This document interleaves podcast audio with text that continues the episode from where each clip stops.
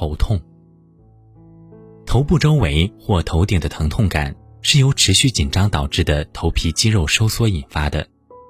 如果你按压头皮或把热水袋敷在最痛的部位，你就会感到浑身轻松。这就证明了头痛的原因就在你身上，看得见摸得着。这种感觉并不是脑瘤的症状。由于是肌肉的紧张收缩导致了疼痛，所以在你担忧的时候，疼痛自然就会加重；而当你放松不再紧张时，情况自然就会改善。止痛药有助于缓解疼痛，但作用不大。只有通过接受，你才能放松下来，紧张才能得以缓解，疼痛也才能逐渐减弱。不过，头部的这种像被钢圈勒住似的疼痛。是一种最为顽固的症状，所以如果它久治不愈，你也不要绝望，最终它是会消失的，这一点我可以保证。只要你接受，就算是最硬最紧的紧箍咒，也会慢慢松弛下来，最后消失的无影无踪。再说真正的接受，首先你要确定自己到底是真正的接受了呢？还是想当然的认为自己接受了，要分清这两者之间的界限。如果你对胃痉挛、手出汗、心跳快速沉重、头疼等症状并不十分在意，那你就是真正的接受了。就算一开始你不能平静的接受，那也没有关系，因为在这个阶段要平静下来几乎是不可能的。我所要求的只是你继续正常的工作和生活。而不是把过多的注意力放在这些症状上。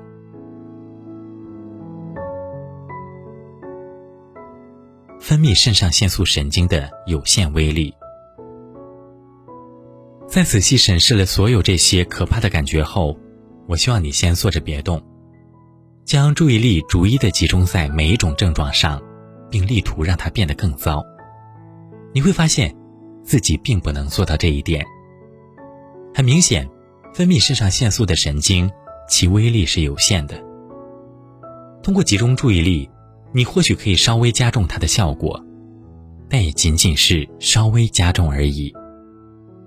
尽管如此，你还是在无意识的一味逃避，由于担心病情加重而不愿直面这些症状。这就好比你在路上遇见了某个人，但由于害怕，你只敢偷偷的瞥他一眼一样。我可以再一次的向你保证，面对症状，甚至试图使之加剧，都不会使你的情况变得更糟。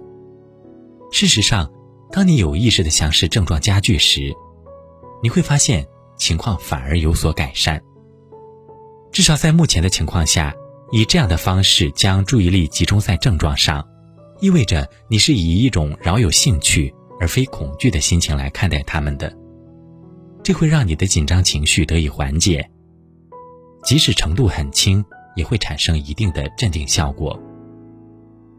记住，只有进一步的恐惧及其引发的紧张情绪，才会使症状加剧，而放松、面对和接受，是绝不会产生这一后果的。曾经有一位学生，他的症状与我所描述的非常相似，由于心跳沉重。手心冒汗，胃部痉挛，他在学习上几乎没有任何进步。一天，就在他觉得病情再不缓解，他就要发疯的时候，他的朋友一位退役的士兵前来看望他。他向这位朋友述说了自己的痛苦，并告诉他：“我再也忍受不下去了，我用尽了所能想到的一切办法与之抗争，到现在已经想不出还能做什么了。”这种地狱似的困境，真的有办法摆脱吗？这个朋友告诉他，很多在前线的士兵都曾有过类似的神经问题，后来他们意识到，这不过是自己吓唬自己。他建议这位年轻人不要被自己的神经所愚弄，飘然的度过所有自怜和恐惧的自我暗示，与此同时继续自己的学业。听了朋友的解释。这位学生豁然开朗，不到两个星期，原本连路都不愿走，害怕这样会伤害到心脏的他，就开始爬山了。这是很多年前的事了。后来在过度疲劳的时候，他还不时有类似的感觉，但他知道，如果他放松、接受并飘然的度过，这些感觉就都会过去。他已经学会了与自己过敏的神经共处。飘然，飘然和接受一样重要，它也可以产生同样的神奇效果。我想说。让飘然而不是抗争，成为你的座右铭吧，因为它确实值得你这么做。首先，让我来举个例子，以便更明了的说明飘然的含义。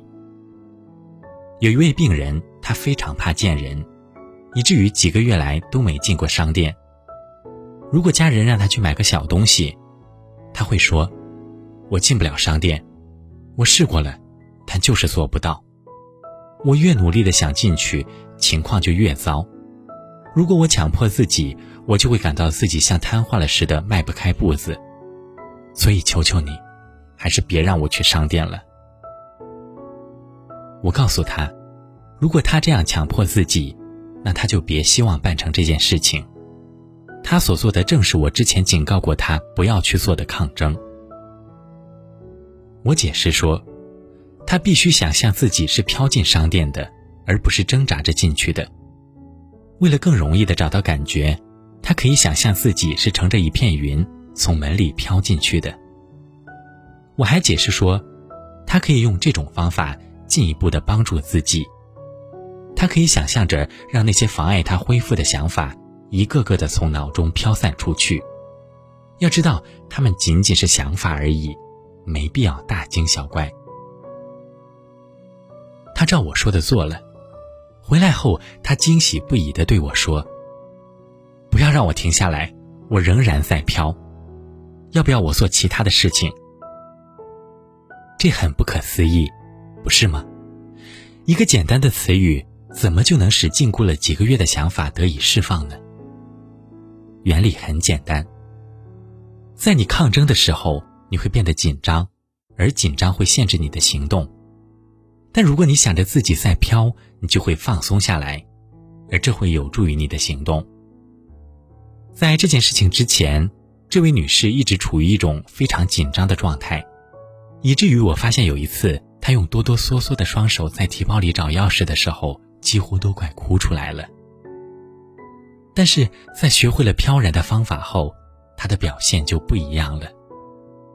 有一次，他在找同样东西的时候对我说。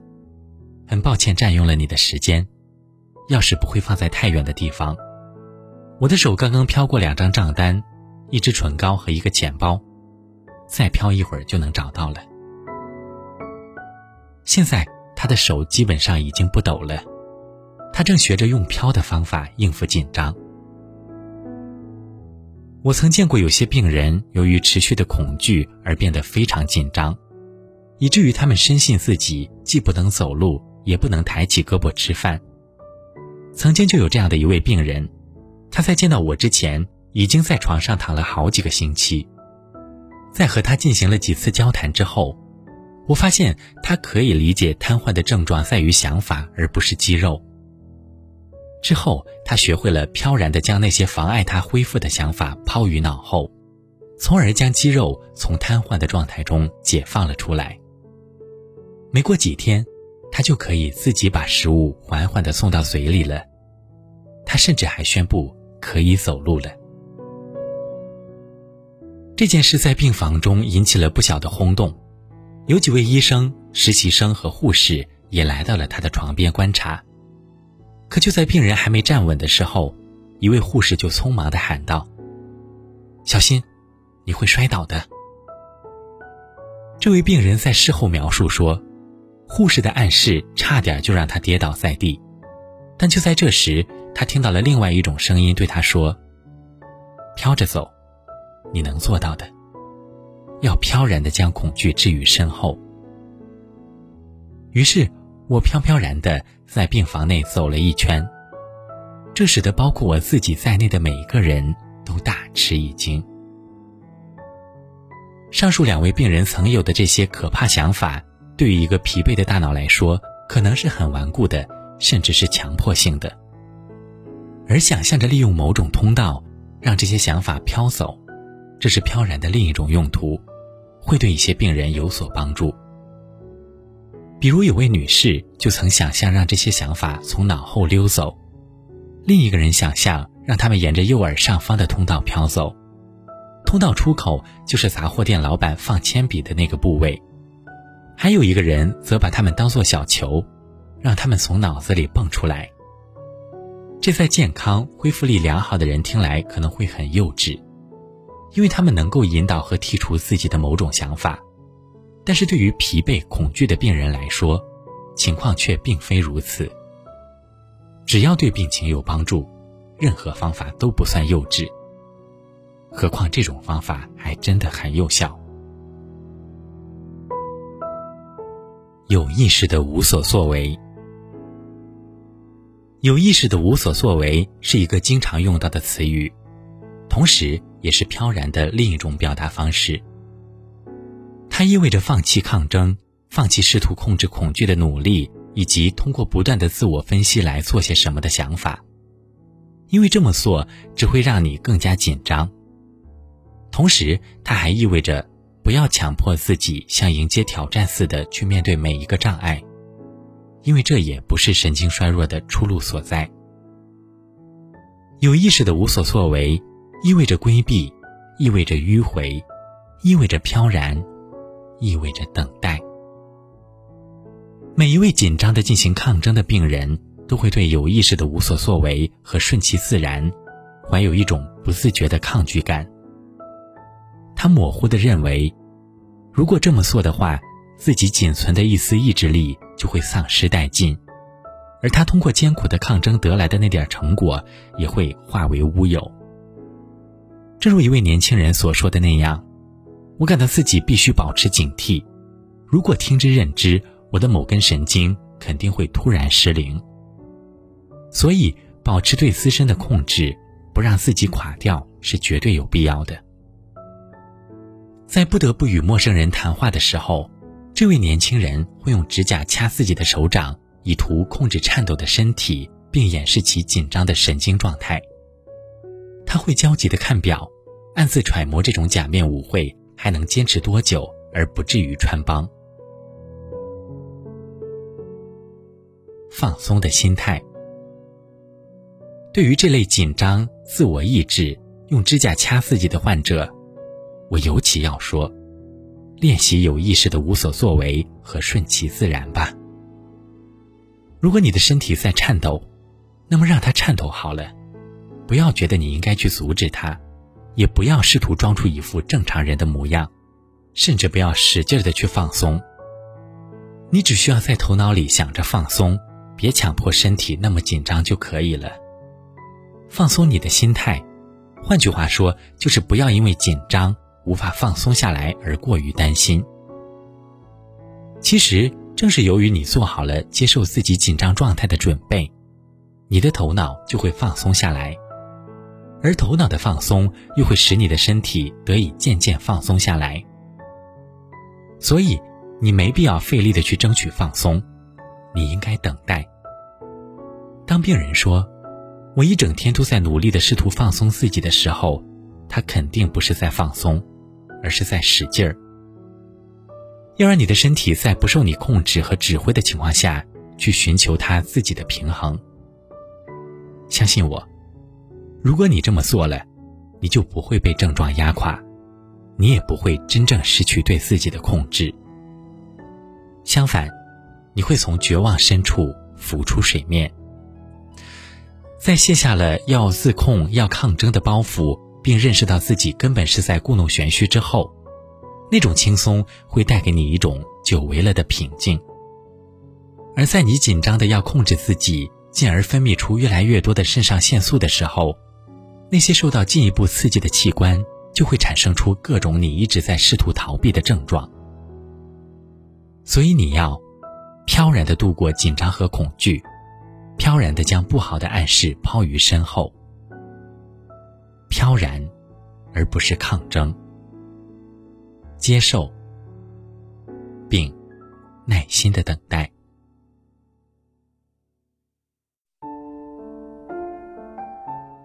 好了，这就是节目的全部内容了。原来，治疗焦虑症最好的方式不是逃避，也不是抗争，而是面对它，接受它。其实细想一下，这样的情况我们的生活中比比皆是。比如上台讲话的时候，越是害怕紧张，反而越会加重紧张的反应，说错话，声音发干发抖。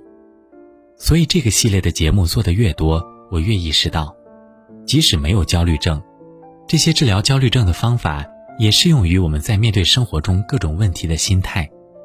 怎样与自己和解，怎样与这个世界和谐的相处，永远都是我们每个人需要学会的课题。想收听我更多节目，欢迎关注我的微信公众号“梦与君同”。相信我，你一定会好起来的。那么，我们下期再见。